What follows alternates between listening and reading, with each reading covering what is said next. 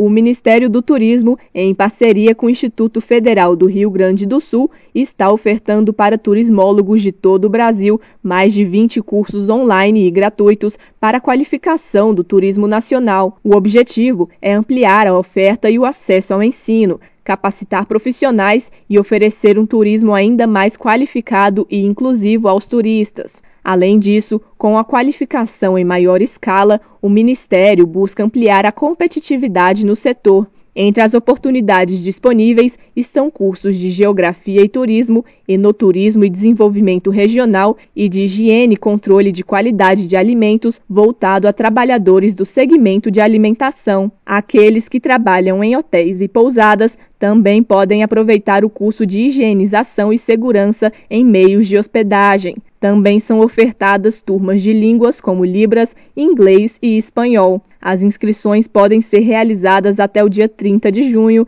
através do site do Ministério do Turismo. Reportagem Poliana Fontinelli.